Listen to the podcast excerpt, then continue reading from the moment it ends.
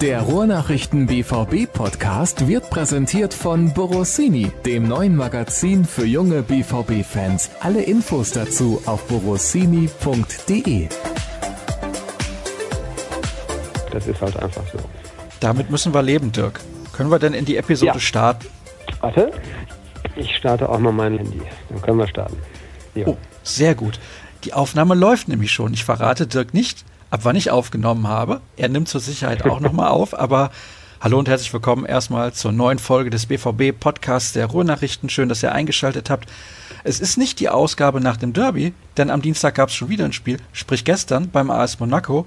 Eigentlich könnten wir noch relativ lange über dieses Derby sprechen, über dieses Spiel, aber damit werden wir uns nur ganz kurz beschäftigen, denn aufgrund der Aktualität der Ereignisse sprechen wir halt über das Spiel beim AS Monaco und wir schauen voraus auf das Spiel am kommenden Samstag gegen Werder Bremen und Hörerfragen haben wir natürlich auch noch zu besprechen. Ja, Dirk, lass uns mal ganz kurz noch zurückblicken auf das Derby. 2 zu 1 ist es nur ausgegangen, meiner Meinung nach. Ich hatte aber zu keinem Zeitpunkt eigentlich so richtig das Gefühl, dass der BVB das Spiel nicht gewinnen würde. Wie war es bei dir? Hatte ich nur in einer kurzen Phase nach dem Ausgleich. Das waren so fünf bis zehn Minuten, würde ich sagen, wo man so gedacht hat, ah Gott, jetzt passiert das tatsächlich wieder. Eigentlich klar überlegen, sie führen und es brennt eigentlich nicht viel an. Dann fällt dieses Tor aus dem Nichts ja auf, weil eigentlich war die Szene ja schon abgeschlossen. Und auf einmal fragt man sich, warum haben wir jetzt diese Situation eins zu eins und irgendwie hat der BVB doch dran zu knabbern gehabt. Aber das ging relativ schnell vorbei. Und mit dem Führungstor eigentlich hat man auch gemerkt, finde ich, dass Schalke eigentlich nicht mehr dran geglaubt hat, dass sie das jetzt irgendwie noch biegen, weil sie hatten bis dahin eigentlich keine richtige Chance und sie haben ja auch in der Schlussphase keine richtige Chance gehabt. Also es war, wie du sagst, eigentlich eine deutlichere Angelegenheit, als es das Ergebnis am Ende dann aussagt. Aber das ist eine Geschichte, die gestern ja auch so lange war, am Dienstag in Monaco eigentlich klare Überlegenheit, aber nur 1 zu 0. Und dann fragt man sich, gut, es kann ja immer mal irgendwie durch eine Standardsituation so ein, so ein Tor noch, so ein Gegentor noch passieren. Warum kriegen die den Sack nicht eher zu? Gestern hat es dann, dann doch funktioniert. Am Samstag im Derby blieb es dann beim 2-1, es gab noch einen Pfostenschuss. Also auch da war mehr drin und es hätte deutlicher ausgehen können, aber es war auf jeden Fall, äh, wie du es richtig sagst, am Ende ein klar verdienter Sieg. Es war ein klar verdienter Sieg mit einem Torvorsprung. War es für dich ein Elfmeter? Also ich habe die Szene am Sonntag mir nochmal angeguckt. Immer auf der Tribüne überhaupt nicht gezuckt bei der Situation, weil Reus ein bisschen eher am Ball war und dann einfach seinen Körper gut reingestellt hat und Harit dann da so ein bisschen über die Hüfte sozusagen bei Reus abgegangen ist, aber da sah es also nicht nach Foul aus. Ich finde, man kann in der Zeitlupe sehen, dass er eben tatsächlich auf den Fuß tritt und dann ist das auch ein Elfmeter. So oder so. Also es hätte sich, glaube ich, kein Schalker beschwert, außer vielleicht Harit selber wenn dieser Elfmeter nicht gegeben worden wäre und am Ende war es dann auch egal und die Dortmunder sind ziemlich steil gegangen, zu Recht natürlich auch, weil sie auch nicht das Gefühl hatten, dass es ein Elfmeter war. Am Ende war es dann egal. Es war deswegen egal, weil halt Borussia Dortmund erstens gewonnen hat und zweitens hinten raus auch nochmal einen Gang hochgeschaltet hat. Das war zumindest so mein Gefühl. Die haben dann nach dieser kurzen Phase, die du eben angesprochen hast, sich wieder fokussiert und dann Schalke doch relativ kontrolliert. Ja, sie haben einfach auch eine deutlich bessere Struktur in ihrem Spiel. Sie haben technisch bessere Fußballer. Man hatte also bei Schalke permanent das Gefühl, oh, jetzt kommt der Ball ein bisschen schärfer, jetzt kommt der Ball so halb hoch und schon hat derjenige, der angespielt wird, auch ein kleines Problem damit. Es gab ja dann danach auch eine Diskussion über, wie gut ist die Technik in Schalke freien. Aber das war klar erkennbar, dass Borussia Dortmund ja eine deutlich bessere Spielanlage einfach hat. Und es war dann auch logisch, nachdem sie dieses 1 zu 1 ja, verdaut hatten, dass sie dann einfach auch nochmal in der Lage waren, eben diesen Gang hochzuschalten und ihr Spiel wieder ein bisschen intensiver nach vorne zu gestalten. Und dadurch gab es automatisch dann natürlich auch Räume und, und Chancen. Und ja, Fährmann hat ja einmal gut gehalten, dann war es noch ein Pfostenschuss.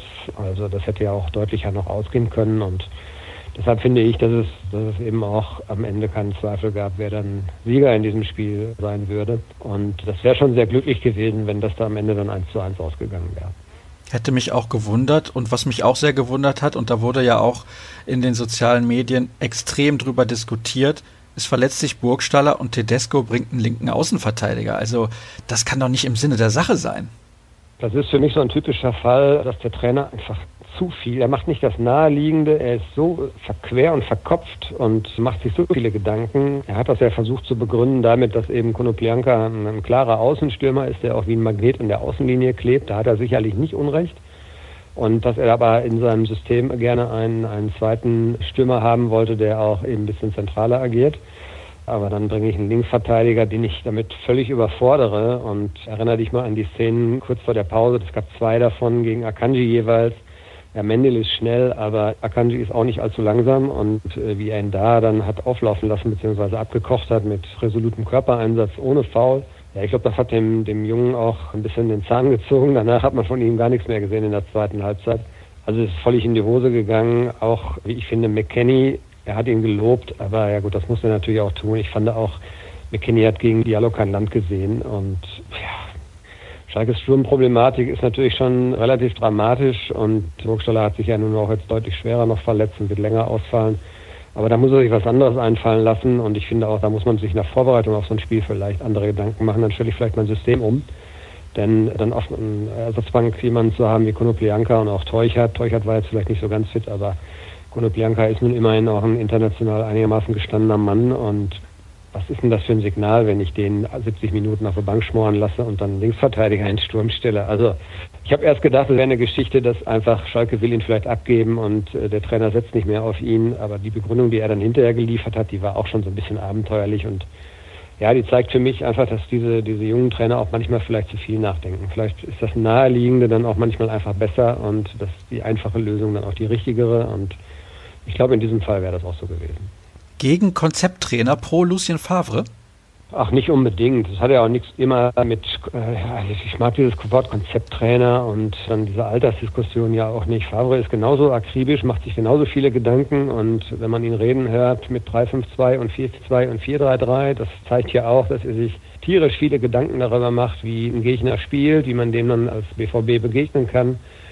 Aber es gibt ja dann eben einfach mal auch Notwendigkeiten, wenn, wenn ein Burgstaller eben nicht mehr kann und ich habe keinen anderen mehr da, dann muss ich halt vielleicht überlegen, ja, wie, wie mache ich das jetzt? Aber also da hat er vielleicht eine schlaflose Nacht gehabt und sich dann was ganz Wildes einfallen lassen, der gute Tedesco. Und es hat aber nicht funktioniert, das hat er hinterher dann auch zugegeben.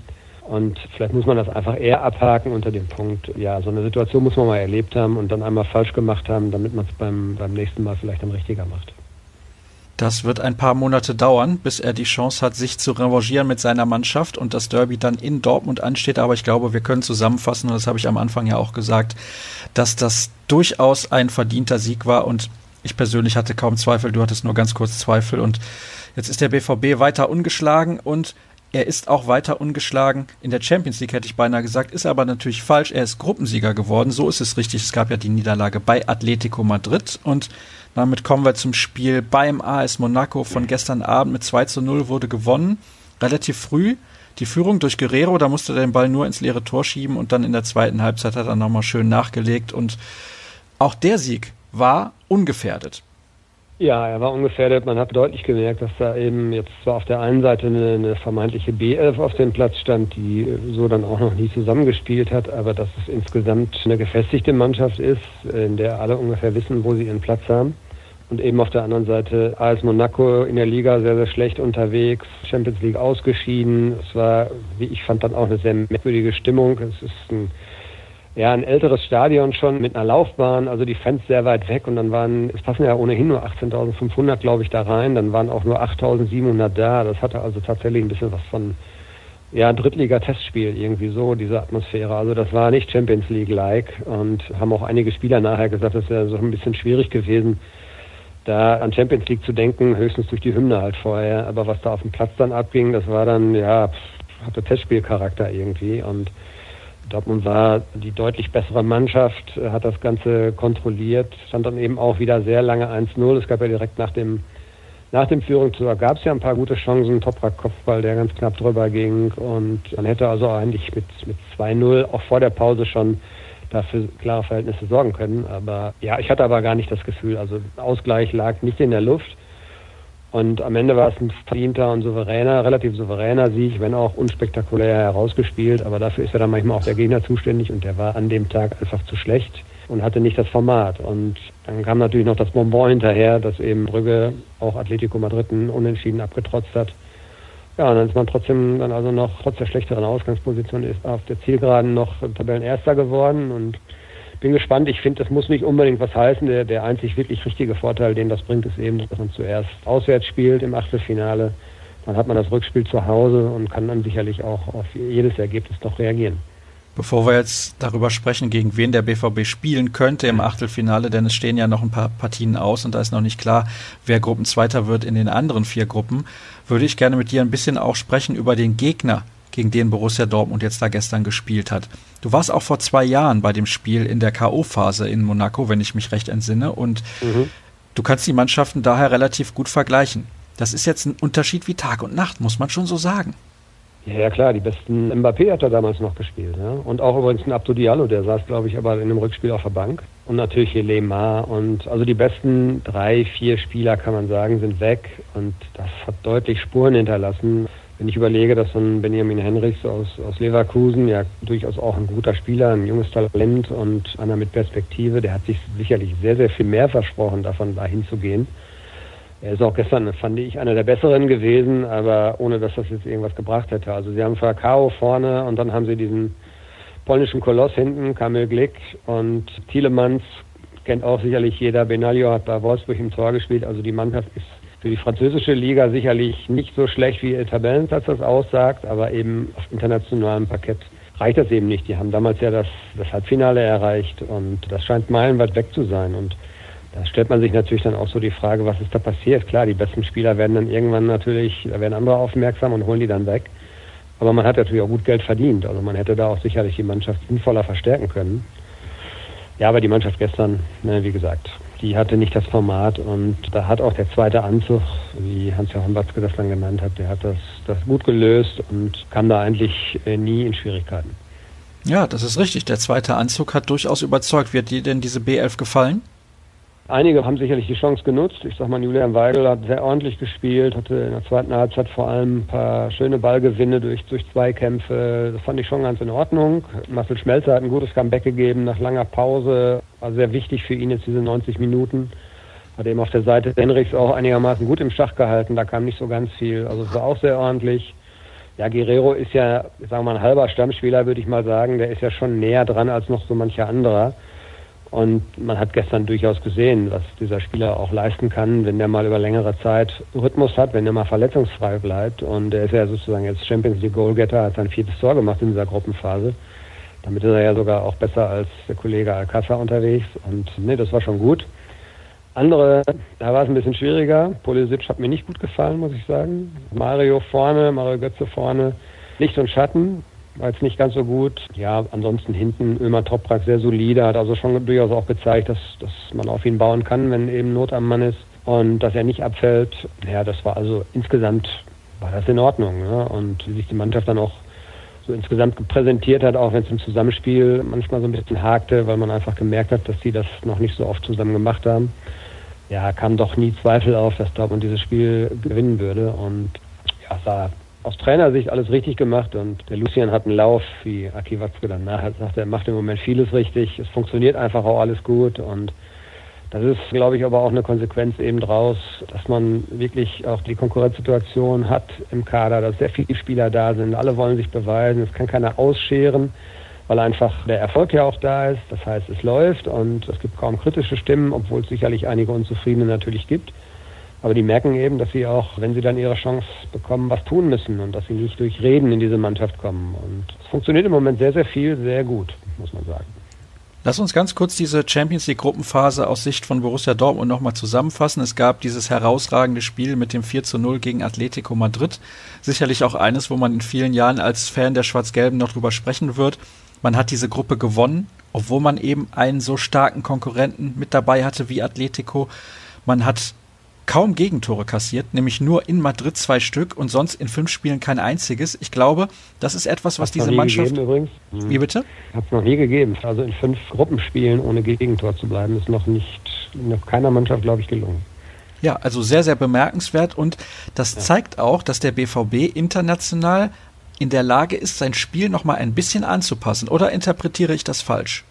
Nee, sicherlich nicht. Und ja, wenn man das mal bilanziert, 13 Punkte, die musst du dann auch erstmal holen. Sicherlich war Monaco jetzt erstaunlicherweise die schwächste Mannschaft in dieser Gruppe. Brügge hatten wir eigentlich vorab so ein bisschen als die Mannschaft identifiziert, die es auf jeden Fall zu schlagen gilt, aber die waren zumindest sehr, sehr unbequem zu spielen, weil die defensiv ganz gut standen. Monaco war kein Prüfstein, muss man am Ende jetzt mal sagen. Und da gab es dann eben auch zwei Siege ja, das Heimspiel Atletico vielleicht ein, zwei Tore zu hoch, aber sicherlich auch das beste Spiel, was der BVB in der Gruppenphase gemacht hat. Es gibt wenig zu meckern und wenn man mal zurückblickt, Sebastian Kehler hat es gestern so angemerkt, es war eigentlich so, der Auftritt war eigentlich so, wie man es kannte in vielen, vielen Jahren. Ich erinnere an diese Meisterjahre und auch in den Jahren danach, als man ein Champions League Finale erreichte und immer eigentlich auch sich für die K.O.-Phase qualifiziert hat. Das war das, was Borussia Dortmund eigentlich oft gespielt hat. Und nichtsdestotrotz, ich habe es im Kommentar auch so formuliert, glaube ich, hat die Mannschaft noch Luft nach oben. Also das muss auch so sein. Denn die Gegner werden natürlich jetzt logischerweise schwerer und also die müssen schon noch zulegen in der, in der K.O.-Phase. Darüber sprechen wir gleich und wieder wechseln wir das Thema und kommen zu den Hörerfragen, denn auch da beschäftigen sich noch ein paar mit der Partie in Monaco. Lars würde gerne wissen, was meint ihr, warum Alcázar kaum ein Tor schießt, wenn er von Anfang an spielt? Liegt es vielleicht daran, dass er nicht die richtigen Zuspiele bekommt und erst wenn er reinkommt und der Gegner entsprechend müde ist, dann auch die Zuspiele besser in die Spitze kommen und er davon profitiert und diese Zuspiele dann auch entsprechend besser verwerten kann? Ähnliche Frage kommt von einem anderen Hörer. Götze spielt die Abwehr müde, Paco trifft dann, kann es sein, dass das Modell eben kontraproduktiv ist, da Paco kaum eingespielt ist und wenn, dann eigentlich nur mit Reus und Sancho. Automatismen können doch so kaum einstudiert sein und sitzen. Sollte es daher nicht geschickter sein, Paco mal mehr ganze Spiele zu geben und eben die Spielweise etwas zu wechseln und nicht dieses 60-30 Minuten Modell zu nutzen? Ja, ganz viele Fragen auf einmal im Prinzip, denn das ist durchaus eine Problematik, die beleuchtenswert ist, wie ich auch finde. Fakt ist, es funktioniert nicht gut, wenn er von Anfang an spielt im Moment. Es funktioniert in der Regel super, wenn er reinkommt. Das ist, das ist ja unbestritten, das kann man ja auch äh, nachweisen. Warum das so ist, ist eine gute Frage. Es ist ein Aspekt auf jeden Fall, dass der Gegner ein bisschen müder ist. Das bringt nicht ihm selbst unbedingt mehr Räume, aber vor allen Dingen Mitspielern. Wenn du mal die, die Tore von ihm anguckst, ja, so ein paar von denen hätten wir ja auch noch gemacht. Da musste er dann nur noch den Fuß hinhalten, beziehungsweise er stand natürlich am richtigen Fleck. Das ist ja nun auch ein Qualitätsmerkmal. Ne? Ähm, aber da steht er eben da, wo der Stürmer stehen muss und das war dann nicht so schwer, die Bälle ins Tor zu schießen. Ich glaube schon, dass es ein Punkt ist, dass einfach die Gegner nicht mehr so aufmerksam verteidigen, beziehungsweise dass sie auch meistens oder oft in Rückstand liegen und dann vielleicht ja einfach mehr Räume da sind für Mitspieler von Alcázar, die dann zum Beispiel über Außen gehen und dann eben den einfachen Querpass spielen und der Ball dann ins Tor. Das ist ja ein Modell, was es ein paar Mal gab. Insgesamt finde ich, haben die Hörer auch recht. Man kann das jetzt nicht einfach so laufen lassen, denn er ist natürlich ein Spieler, den man eigentlich nicht unbedingt geholt hat, um nur 30 Minuten spielen zu lassen. Auch wenn das jetzt bislang so wunderbar funktioniert. Ne? Er hat in den Spielen, in denen er von Anfang an gespielt hat, in der Regel enttäuscht. Das muss man ganz klar sagen. Da merkt man deutlich, dass noch so Bindung fehlt. Und wir hatten gestern in Monaco auch damit gerechnet, dass er eigentlich von Anfang an auflaufen wird, weil es einfach eine gute Gelegenheit ist, um ihn mal 90 Minuten wieder durchlaufen zu lassen. Andererseits, das klang ja eben in der Frage oder in einigen Fragen auch an, wirkt er sehr eingespielt auf Spieler wie Reus oder Sancho, die jetzt gestern auch gar nicht dabei waren.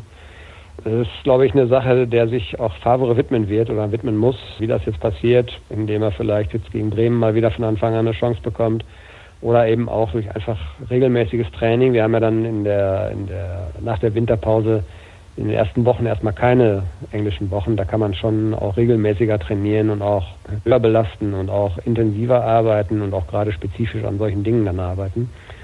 Aber da muss sicherlich noch ein bisschen was kommen, denn ich glaube nicht, auch wenn er eigentlich günstig war für einen, für einen Torjäger, dass Borussia Dortmund so viel Geld ausgegeben hat, um Spieler nur für 30 Minuten auf dem Platz zu haben. Also man will ihn da sicherlich auf Dauer auch länger sehen, aber da muss, muss er sich noch deutlich steigern. Da wirkt er noch nicht so richtig integriert. Hatte das mit der Atmosphäre gestern zu tun, dass das alles nach Trainingskick aussah? Es wurden ja nur wirklich wenige Situationen überhaupt zu Ende gespielt, schreibt René.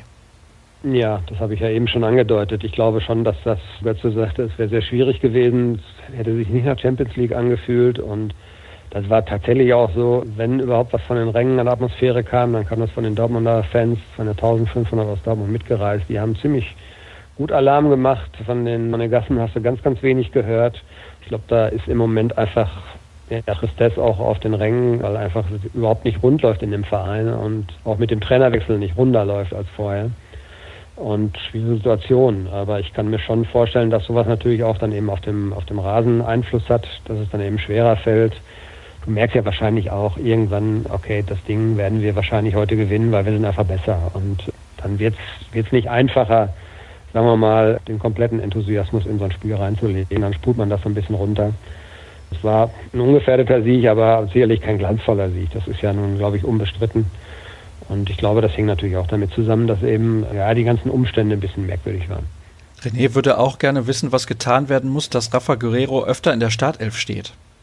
Das hat er ja selber in der Hand. Und ich glaube, Michael Zorc hat es heute nach der Rückkehr nochmal so formuliert, er ist sicherlich einer der besten Fußballer in dieser Mannschaft. Ich fand auch jetzt nicht nur wegen der Tore, dass er gestern ein sehr gutes Spiel gemacht hat. Ja, man sieht einfach, der Junge hat eine gute Ballbehandlung, der Junge hat auch ein gutes Auge, der hat eine Antizipation, der ist sehr handlungsschnell und für den ist einfach total wichtig, wie oft hat er denn eine Muskelverletzung gehabt. Dass man das in den Griff kriegt, hat vielleicht bei ihm ja auch was mit den sonstigen Lebensumständen sozusagen zu tun. Wie ernährt er sich, wie, wie professionell ist er da unterwegs? Da gab es ja auch mal so ein paar Gerüchte, dass das vielleicht so ein bisschen schleifen lässt und wenn er jetzt mal über längere Zeitraum fit bleibt, ich glaube nicht, dass wir uns dann die Frage stellen müssen, ob er Stammspieler ist. Ich glaube, dann werden wir ihn sehr oft sehen. Davon gehe ich auch ganz, ganz schwer aus. Dann haben wir eine Frage zu Ömer Toprak. Toprak hat mir gestern richtig gut gefallen. Einige starke 1 gegen 1 Situationen, die er souverän auflöst. Lag es am Gegner? Man hat ihm ja im Spiel gegen schnellere Gegenspieler ein wenig die Geschwindigkeit abgesprochen, aber er löst das ganz gut mit seinem Stellungsspiel. Ja, habe ich eben auch schon angedeutet, war sicherlich auch einer der positiven Erscheinungen und ich habe ihn nie ganz so schlecht gesehen wie einige andere vielleicht auch, auch ein paar Kollegen. Ich meine, dass er in dieser Mannschaft nicht viel zu suchen hat, aber ich glaube schon, dass er eine Alternative ist, auf die Verlass ist, dass er auch letztes Jahr, als nicht so ganz viel lief, einer der wenigen war in einigen Spielen, die auch noch Leistung gezeigt haben. Also ich sehe ihn nicht ganz so kritisch.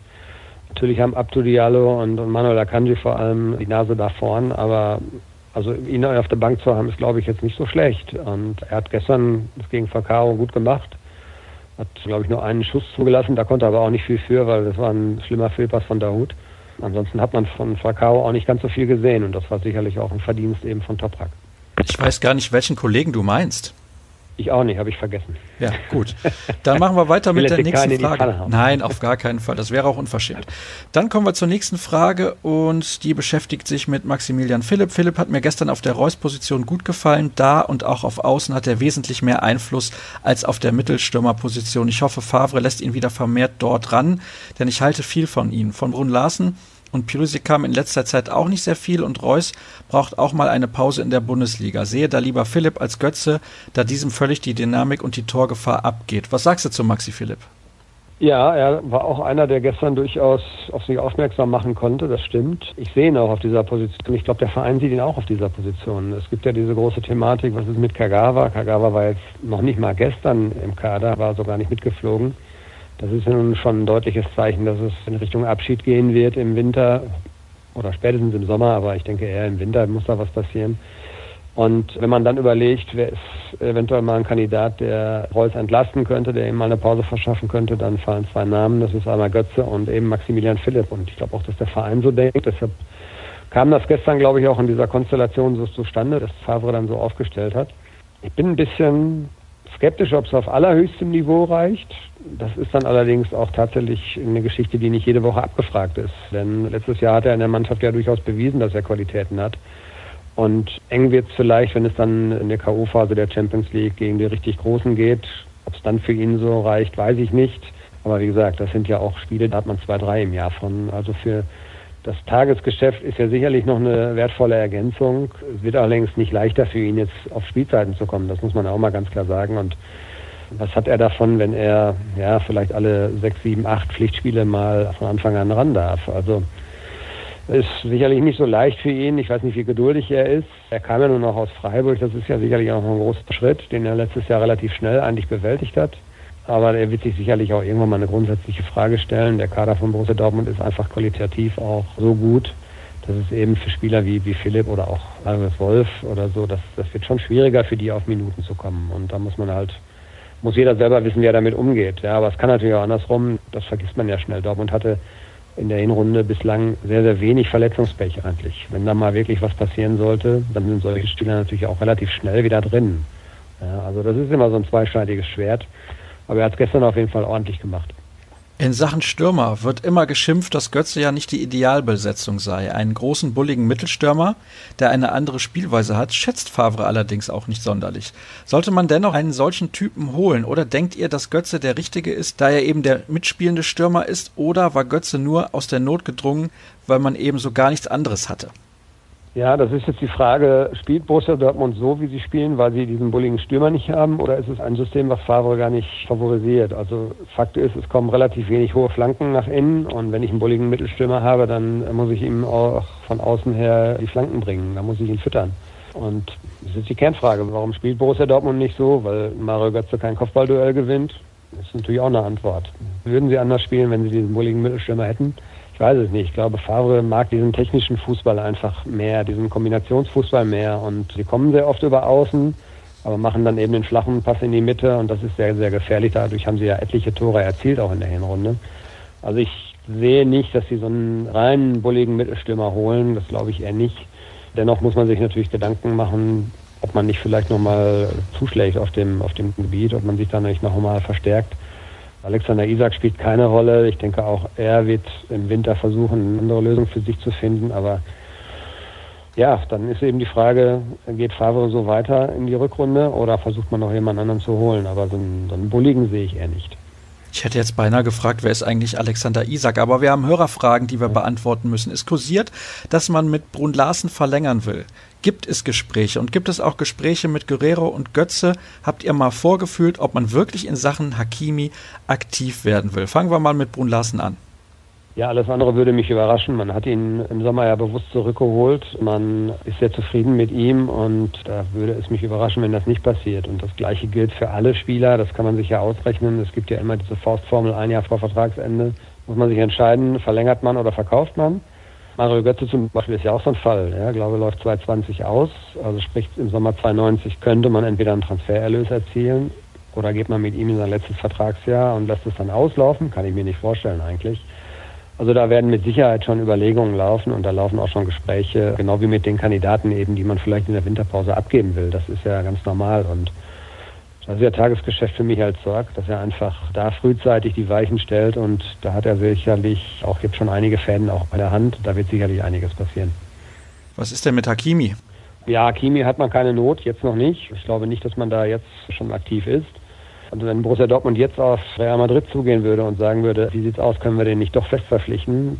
Also wenn die noch nicht gemerkt haben, dass der hier ganz gut funktioniert, dann würden sie spätestens dann ja hellhörig werden. Also warum sollen sie da jetzt vorfühlen? Wissen sie nicht. Es gibt ja klare Absprachen und Madrid wird abwarten, wie sich der Spieler entwickelt. Ich fürchte immer noch, die Aussage alleine, dass man alles versuchen will, heißt ja noch lange nicht, dass es funktioniert. Und Erinnere dich mal an Carvajal in Leverkusen, das war das gleiche Modell, es hat wunderbar funktioniert und der Spieler war dann leider weg. Und ich fürchte, dass es da bei Hakimi ähnlich kommen wird. Aber Real hat ja noch Carvajal, da hatten sie eigentlich gar keinen Platz für Hakimi. Ich finde, der ist in Dortmund wirklich sehr gut aufgehoben. Wir haben noch insgesamt drei Hörerfragen und eine Höreranmerkung. Pulisic ist weiterhin nicht in Form. Meiner Meinung nach käme ein Wechsel in die Premier League viel zu früh. Er hatte noch nie eine komplett stabile Saison. Für mich kein Wunder, dass er nur auf der Bank sitzt. Was sagst du dazu, Dirk? Ja, sehe ich ähnlich. Er hat gestern auch, ja, ich habe so das Gefühl, er will es im Moment ein bisschen erzwingen, weil er natürlich, das hatten wir letztens schon mal im Podcast das Thema, er spürt, dass Sancho sehr viel gelingt, dass er in den Rang abgelaufen hat und will da jetzt so ein bisschen darauf antworten, indem er natürlich auch versucht, individuell zu glänzen und überzieht so ein bisschen gerade. Also hat gestern auch viele falsche Entscheidungen getroffen. Formkrise, ja, finde ich aber relativ normal. Er ist sehr jung und noch nicht eine stabile Saison. Ja gut, wie alt ist der Kerl? Der spielt, glaube ich, jetzt seine dritte Saison. Ja, und Schwankungen in dem Alter halte ich für völlig normal. Ich würde eher im Gegenteil sagen, ich glaube, dass ein neuer Impuls seinem Spiel vielleicht auch gut tun würde.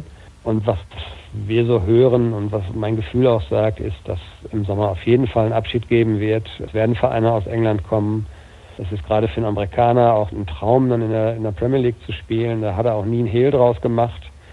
Und auch aus dem Gesichtspunkt, das darf man jetzt nicht so laut sagen, weil es natürlich auch um fußballerische Qualität geht, aber aus Marketing-Sicht ist natürlich ein Amerikaner in der Premier League ist ja für jeden Verein in England interessant. Denn das ist ein Markt, der in England ja gerade erschlossen wird, sozusagen der amerikanische Markt. Das haben ja auch deutsche Vereine mittlerweile für sich entdeckt. Und auch aus dem Gesichtspunkt würde ja eine Verpflichtung von Pulisic durchaus lohnen. Also es wird sich ein Verein finden, der ihn gerne haben möchte. Er ist, er ist ja auch ein guter Fußballer. Er hat im Moment einfach einen schlechten Lauf, er hat keine Form, das ist richtig. Aber ich glaube, ich würde nicht an seinen grundsätzlichen Qualitäten zweifeln. Und ich glaube, wie gesagt, dass so ein Neuanfang jetzt, er ist ja auch fünf, sechs Jahre schon in Dortmund, würde ihm vielleicht sogar ganz gut tun und dann wird man vielleicht wieder einen anderen Christian Pulisic sehen. In Dortmund wird es schwierig. Ich wette eine Currywurst mit Pommes und Mayo, dass er in der kommenden Saison für den FC Liverpool spielen wird. Wie froh ist Dirk Krampe, dass er im Achtelfinale der Champions League auf keinen Fall nach Madrid fahren muss? Habt ihr eine Lieblingsdestination, die euch persönlich besonders reizen würde? Dann leg mal los, Dirk. Ich habe ja schon gesagt, ich werfe meine Hut fürs Achtelfinale vor allem dann in den Ring, wenn es nach Barcelona geht. Das ist nun ausgeschlossen. Das heben wir uns dann für die nächste Runde dann auf. Ansonsten steht ja fest, dass es Tottenham werden könnte und Liverpool, das steht fest. Ajax steht, glaube ich, auch schon fest, ne? Ja, wenn die Gruppensieger Rom. werden. Ich glaube, die spielen ja dann heute Abend gegen die Bayern. Dann könnten ja, genau. die mit einem Sieg an den Bayern, ah, glaube ich, okay. noch vorbeiziehen. Mhm. Also sagen wir mal so, Stand jetzt möglich, neben Tottenham und Liverpool, die du gerade schon genannt hast, Ajax, Man United, Roma und Lyon. Ja, meine Traumdestination wäre Rom sage ich ganz ehrlich. Ich hätte auch gegen Liverpool natürlich nichts einzuwenden, weil es einfach großartig ist in diesem Stadion. Fürchte aber, dass diese Aufgabe natürlich sehr, sehr schwer werden könnte. Und diesen Klopp-Hype, den sparen wir uns auch noch für eine spätere Runde auf, würde ich mal sagen. Also wenn wir das mal weiter durchspielen, Viertelfinale dann Barcelona, Halbfinale dann Liverpool so oder andersrum. Ja, also Nee, Scherz beiseite. Also ich würde nach Rom gerne fahren. Das fände ich schon geil. Das ist eine schöne Stadt und ist, glaube ich, ein los, los, lösbares Los, schweres Wort. Ungerne natürlich England. Das wird immer schwer, wobei man da auch erstmal abwarten muss. Also Man United, glaube ich, wenn es dann so kommen sollte, dass die dann Zweiter bleiben, muss man sich, glaube ich, auch nicht vor verstecken. Ne? Aber Tottenham könnte knifflig werden. Da hat man eigentlich noch ein bisschen was gut zu machen aus dem letzten Jahr. Es ist einige interessante Lyon, auch ein schönes Los. Also ich glaube insgesamt ist die Konstellation jetzt nicht so viel leichter, als wenn man Gruppenzweiter gewesen wäre, wobei es da ein paar größere Namen natürlich noch gegeben hätte. Der große Vorteil ist eben, du spielst zuerst auswärts. In England ist ja auch im Februar das Wetter meistens relativ scheiße, wobei in England ist das Wetter meistens eh scheiße. Ich würde auch gerne nach Rom, so viel kann ich sagen. Dann haben wir noch die Anmerkung, die dann doch zur Frage wird, und zwar von André. Kleine Frage, eigentlich nur eine Rückmeldung, toller Podcast, freue mich sehr auf jeden. Deshalb nun doch die Frage, geht's nicht öfter? Tja, das liegt nicht in meiner Macht. Sind ja nun strategische Entscheidungen. Da bist du ja im Boot, ne? in deiner Verhandlungsposition als Moderator dieses Podcasts.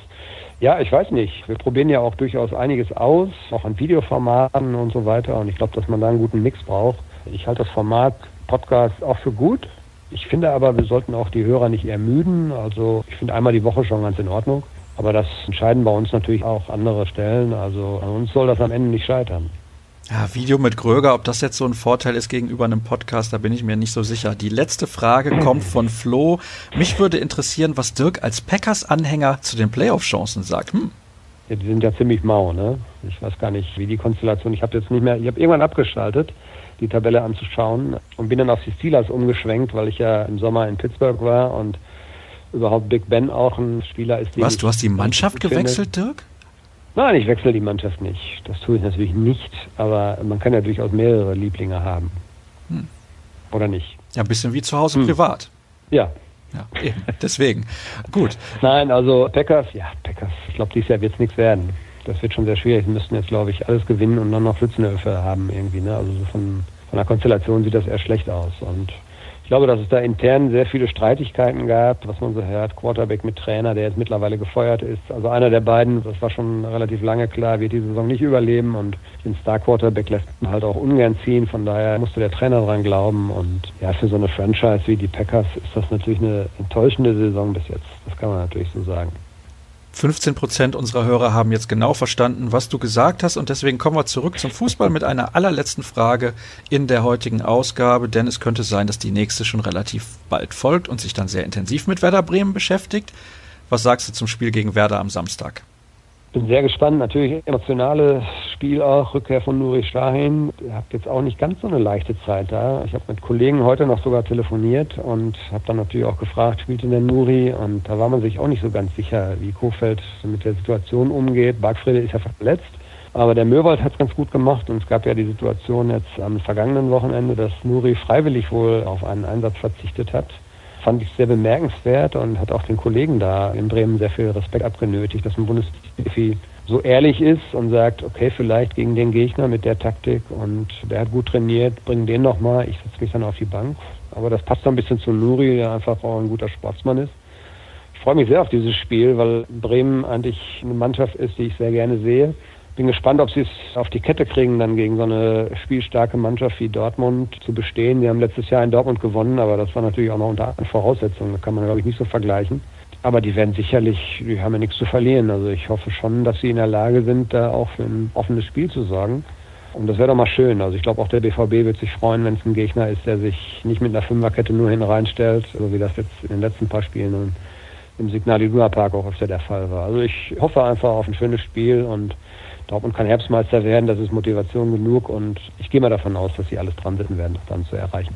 Ich tippe auf einen lockeren 4 zu 2 Sieg für den BVB und ob das passiert, werden wir dann am Wochenende sehen. Bis dahin und natürlich auch danach gibt es alle weiteren Informationen rund um Schwarz-Gelb bei ruhrnachrichten.de, bei Twitter at rnbvb. Dirk findet ihr dort unter at Dirk Rampe, mich unter Edsascher Start. Das soll's gewesen sein für die heutige Ausgabe. Wir hören uns schon bald wieder. Macht's gut. Bis dann. Tschüss. Bis dann.